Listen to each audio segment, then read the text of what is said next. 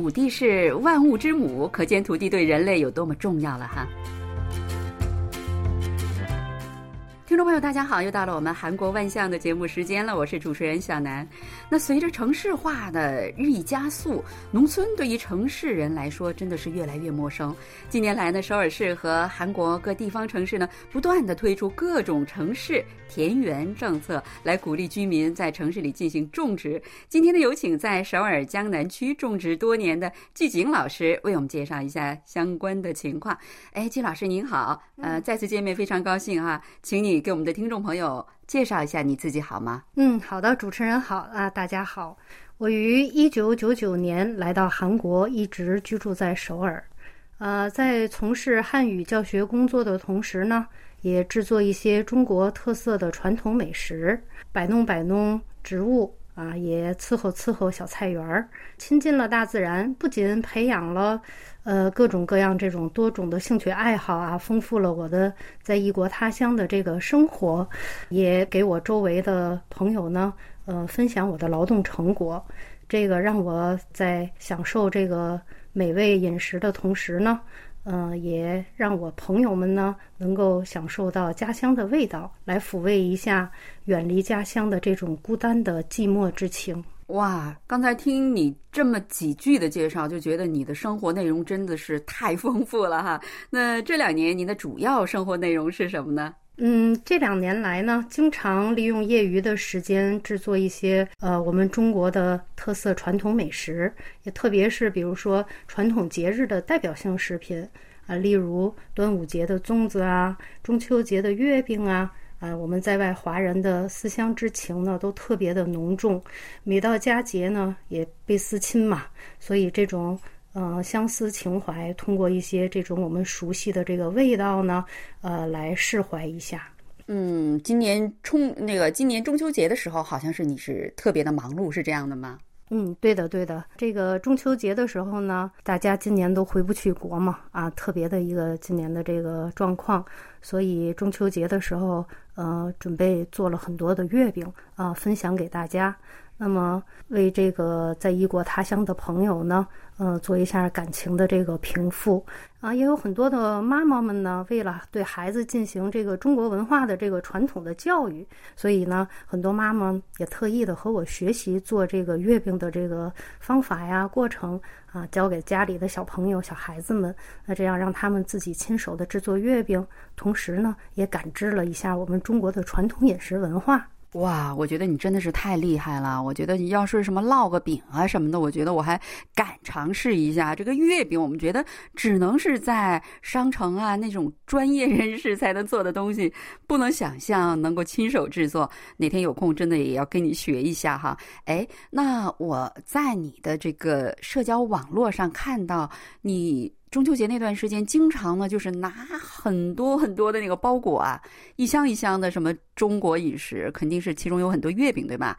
拿到邮局去。给各位朋友去邮，那我觉得比较好奇，那邮局都是韩国员工，他们对你的这个月饼，还有你这种做法，是一个什么样的反应呢？嗯，对对对，他们当时非常好奇啊，他们就觉得，哦，嗯，每天寄的这些东西都是什么呀？所以我也在这个呃节日期间呢，呃，把这个月饼呢也给他们啊，让他们品尝了一下，他们觉得怎么样啊？哦哇！他们真是啊，和我想象的不同。他们非常非常喜欢，而且呢，他们还找我订购。呃，他们说完全改变了对这个中国饮食的这个印象。嗯嗯，真的是，我觉得作为一个在海外的中国人，其实呃最高兴的这个时刻就是听到别人说，通过你让我改变了对中国的印象哈。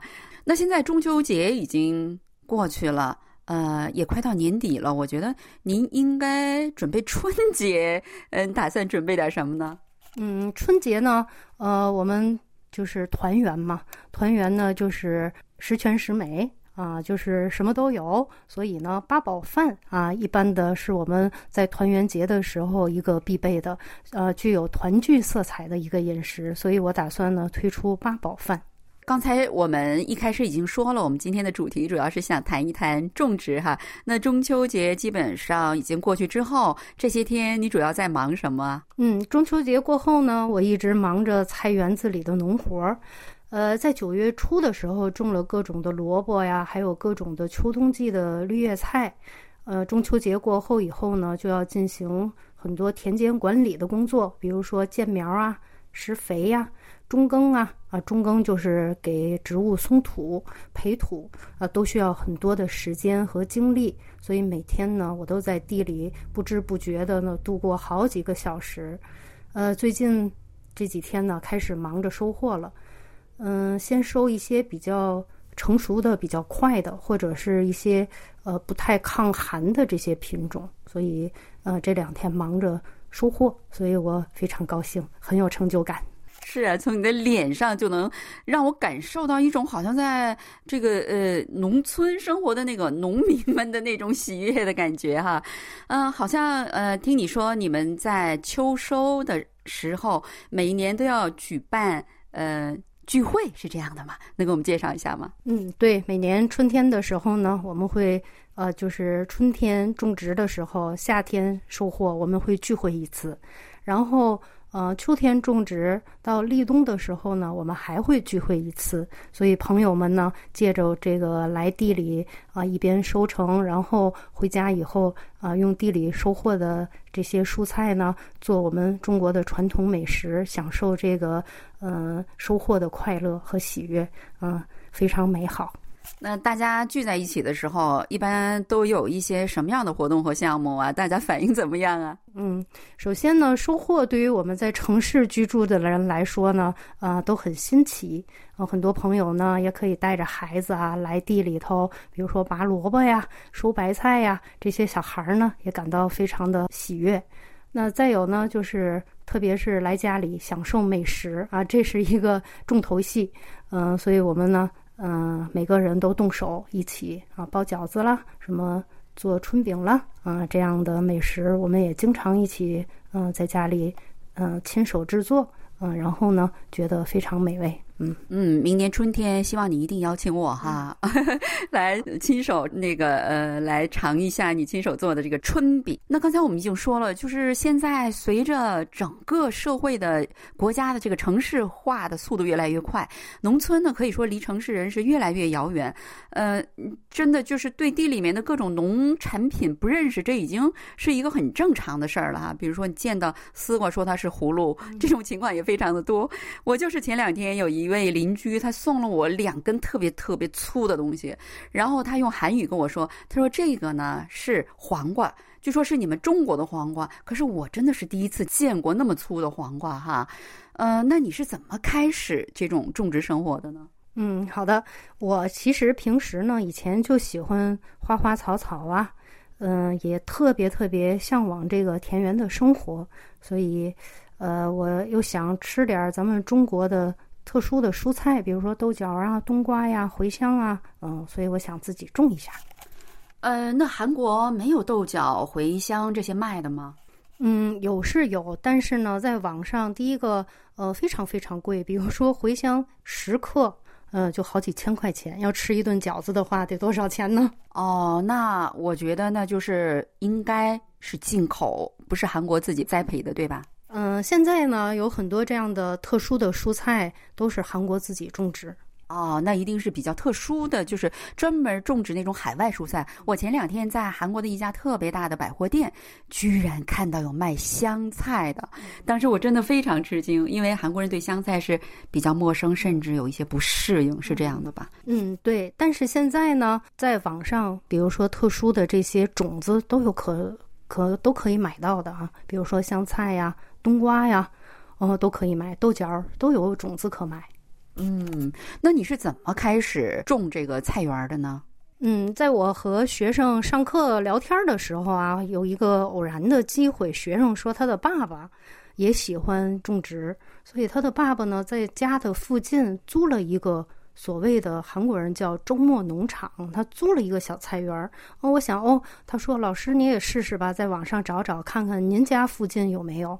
然后我就在网上搜，哇，真的有。然后，呃，搜到以后，当天我就去了这个菜地。可是呢，当时没有就是什么结果，因为他这个是要通过在网上区政府啊，区政府他们要进行提前的申请，然后才能种植。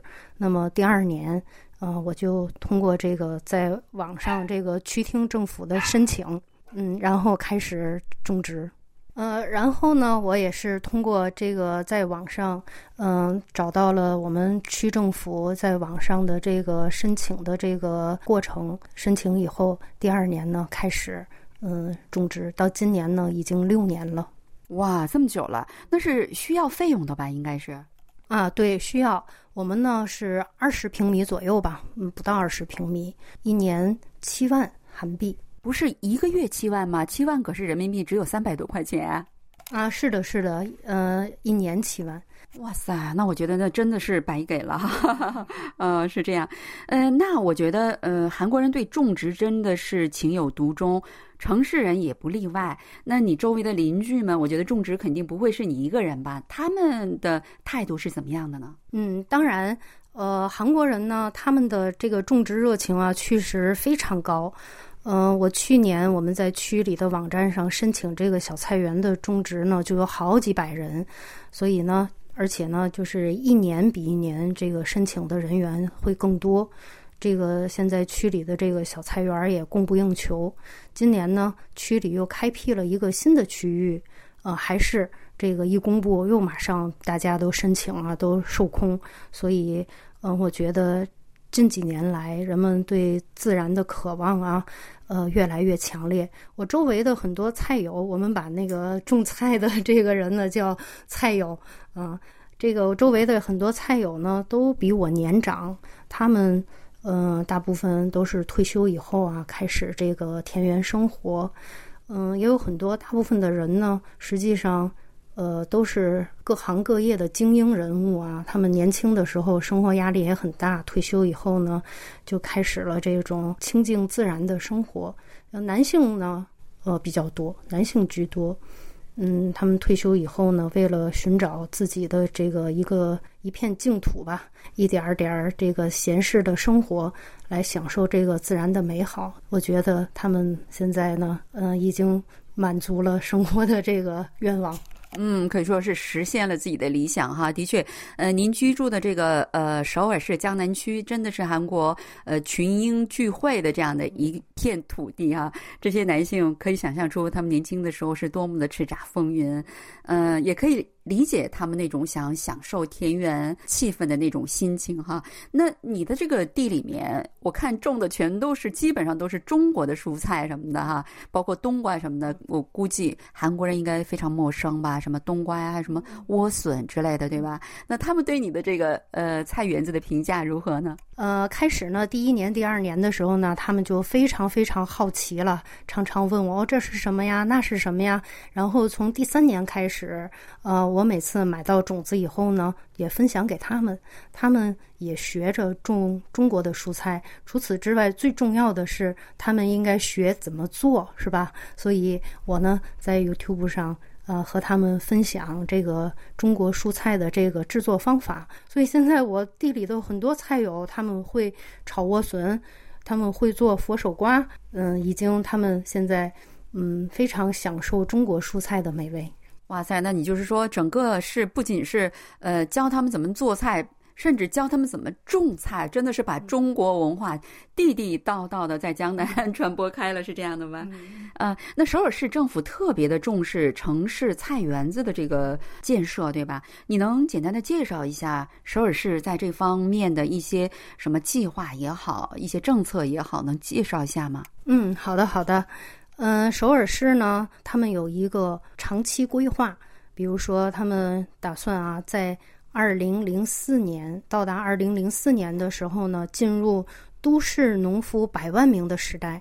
这个都市农夫促进的活动呢，就是从今年二零二零年啊到二零呃二四年，这个是第一个五年计划。简单的介绍，呃，以下的三个方面吧。嗯，首先第一个，他们是打算扩大这个种植的空间，不仅要扩大这个种植的这个平面的面积，还有呢，就是利用比如说公寓的屋顶啊、大厦的屋顶啊，这个立体的，呃，开展这个种植活动。那立体的就是，嗯，区政府、市政府他们提供很多这个种植箱，啊，用这个种植箱呢实现这个屋顶上的绿化。那再有呢，就是提高市民的这些参与度，让更多的人呢接受这个自然，接触种植。那第三个呢，他们也是为了提高社会的这价值啊，与相关的，比如说三大领域、二十七个业种，呃，打算在五年中呢计划投资两千五百一十四亿啊，这个投资额也很可观。真的是哈，投资够巨大的哈。看你这么十分酷爱种植哈，那你觉得种植之后给你的人生带来了怎样的变化呢？嗯，种植给我带来了内心的平静啊。这个首先，这个我们来享受这个无限的这个成就感啊，这个是第二个。这个种植啊，使我首先感到呢。就是这个分享的幸福感，比如我种了这个蔬菜，特别是很多我们中国朋友都喜欢的蔬菜，啊，通过我的劳动种植以后呢，分享给周围的这些朋友，嗯，像现在呢，呃，大家很多周围的人都能吃到像莴笋啊、冬瓜啊这种很难买到的这个蔬菜，所以如今我的人生的这个最大的乐趣呢，就是分享我的乐趣。嗯，真的，我季老师，我经常在网上看到你，就说你真是勤勤恳恳的种，实际上你吃不了多少，全部都送给周围的人了。每当看到这一点，而且我也是呃受惠者呃之一哈，真是您送我的这个豆角，我不知道吃了多少顿，真的是舍不得吃啊。这个是我最高兴的，我最高兴的就是呃周围的朋友们呢能够分享我的喜悦。好，那最后如果呃有一些在韩国的听众朋友们，我觉得听了呃这一次的这个广播之后，他们可能也有像我这样的想法，就是哟，我们也要像季老师一样去种点什么。那他们应该怎么去操作，就能够呃实现像您这样的一种生活呢？嗯，好，那您呢可以在首尔网页，就是首尔网站三个 W 点儿。然后 sower 点儿 go 点儿 kr，在这个网页上可以查询啊，这个亲环境周末农场，啊，或者也可以打这个呃塔三 call center 幺二零来咨询。那还可以呢，和首尔市的呃农业科联系咨询，打电话二幺三三嗯五三九八二幺三三五三八八。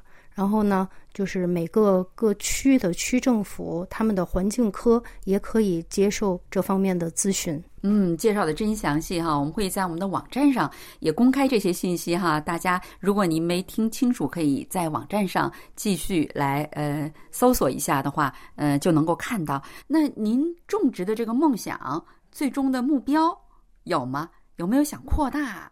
或者是做一个专业的种植手啊，呃，真的是专业农夫这样的理想呢？实际上，我很向往田园生活，我也想到了一定的年龄呢，去农村生活，真正成为专业的农人。嗯，我觉得我现在目前还差得远，所以我在实践实践，也许过几年看看有没有机会成为真正的农人。嗯，这两年韩中两国之间的这种农业交流，我觉得特别多。现在，比如说我呃非常喜欢吃中国的冬枣，但是在韩国本来是没有的。但是我发现这两年也出现了类似于呃冬枣的，在韩国叫苹果枣，对吧？等等吧，我觉得这两国之间的一些农业交流是越来越活跃了。好了，听众朋友，因为时间关系呢，我们今天的节目就只能呃为大家介绍这么多。非常感谢季景老师，真的是在秋收的百忙之中抽空来给我们介绍这些有关呃韩国以及首尔和一些地方政府的有关种植方面的信息哈。如果感兴趣的朋友们，可以在网上收听并且收看我们提供的一些文字信息。好了，听众朋友，我们下一周再会，안녕히계세 요。 嗯，谢谢大家，谢谢主持人，再见。